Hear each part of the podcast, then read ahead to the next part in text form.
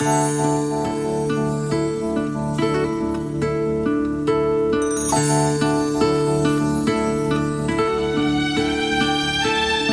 las 9 de la mañana, muy bienvenidos a todos a este tiempo. Este es un tiempo especial, un paréntesis entre lo que es música y música para poder hablar de eh, asuntos de mucha relevancia. Hoy este programa micro para los que han depositado en Jesús sus vidas creyendo en Él y en su gracia, por un lado, y para el que no quiere saber de Jesús y a veces hasta mal se refiere del Hijo de Dios, para todos es este tiempo. Eh, será entonces un capítulo duro por un lado y aleccionador por el otro. Y voy a comenzar con la lectura bíblica de Mateo 12, 22 al 32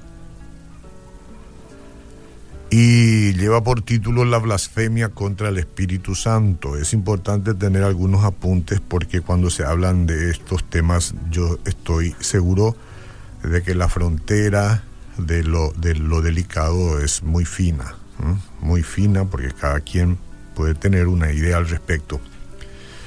Y primero leo, dice, eh, entonces fue traído a él un endemoniado ciego y mudo a Jesús.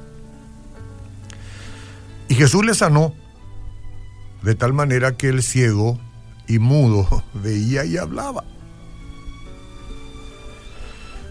Y toda la gente estaba atónita, asombrada, y decía, ¿será este aquel hijo de David?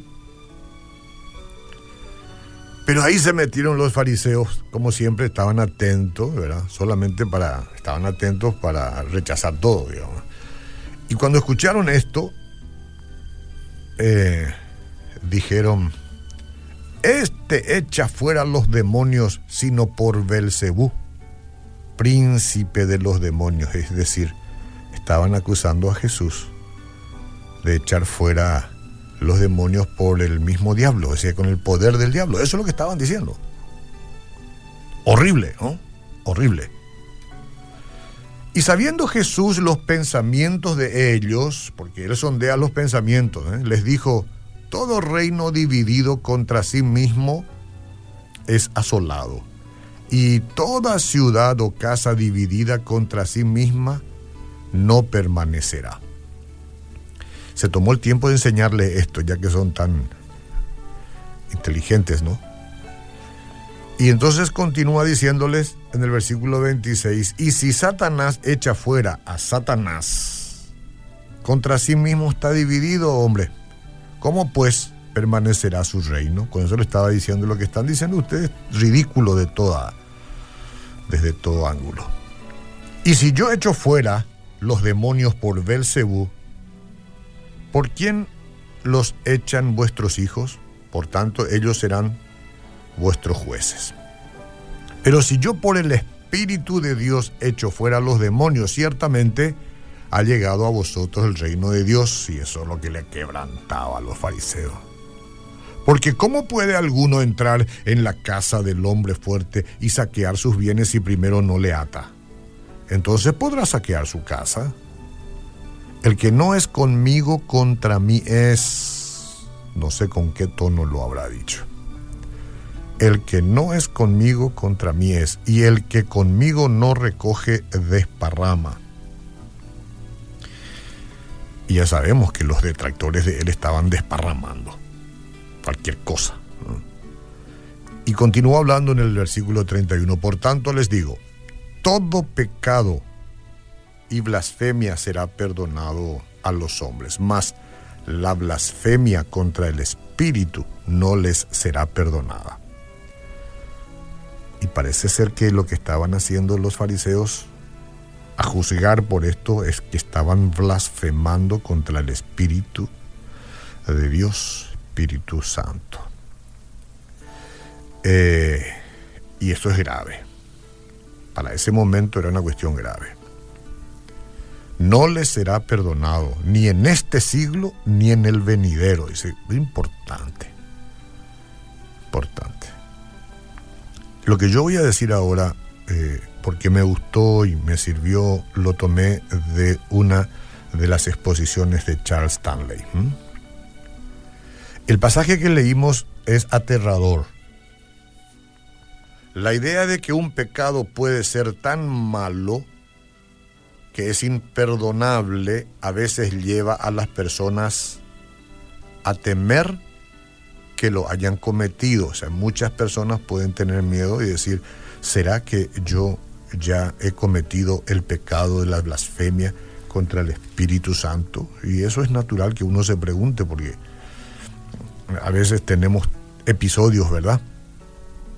Por eso es importante entender el contexto de esta declaración que el Señor Jesús hizo a los fariseos. Aunque habían visto estos fariseos, ellos vieron bien. Y cuidado, porque hay mucha gente que ven hoy cómo obra Jesús, ¿verdad? Aunque estos fariseos habían visto evidencia convincente de que Jesucristo era el Mesías, entonces se negaron a creer en él por decisión. E, ellos veían, sí, evidentemente lo hace, pero yo me niego a creer.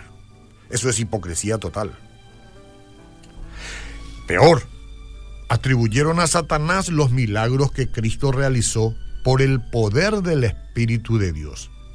Esta blasfemia del Espíritu Santo era imperdonable. Decir que Jesús estaba echando fuera demonios por el poder de Satanás era imperdonable, porque ellos sabían que sí era.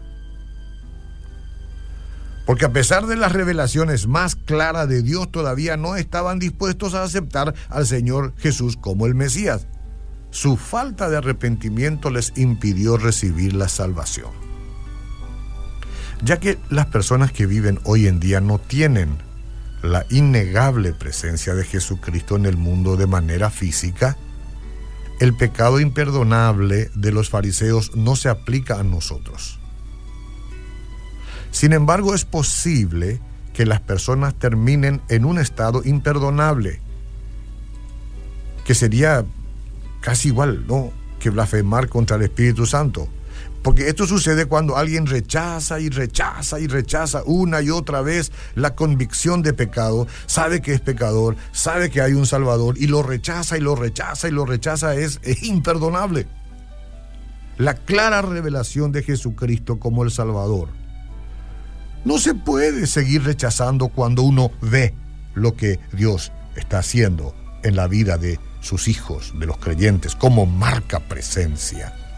Con cada rechazo que la gente hace, por eso dije hoy, un programa muy importante para el que rechaza y para el incrédulo y para el religioso puramente como los fariseos, con cada rechazo el corazón se vuelve más duro. Al final, la calcificación evita que se perciba cualquier impresión que el Espíritu de Dios trate de hacer. Eso sí, eh, eso sí descalifica. Si uno parte de esta vida en esa condición, bueno, si a usted le preocupa pensar que ha cometido el pecado imperdonable, si usted está preocupado, ¿será que yo habré cometido el pecado imperdonable? Entonces puedo asegurarlo que no lo ha hecho, porque aún siente la convicción del Espíritu. Si usted hubiera cometido ese pecado, no sentiría la convicción del Espíritu, no querría preocuparse por este asunto. Dios no le niega la salvación a un pecador arrepentido que venga a Él para recibir el perdón por medio de la fe en su Hijo. Lo único que hace que el pecado sea imperdonable es un corazón duro sin arrepentimiento.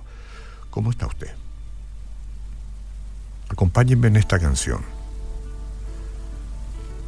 Y en esta canción confiésele al Señor su reconocimiento de Él. En esta canción entregue su vida a Él, reconózcalo como su Salvador. Haga de Él su Señor, de Jesús se trata. Continúen en reflexión.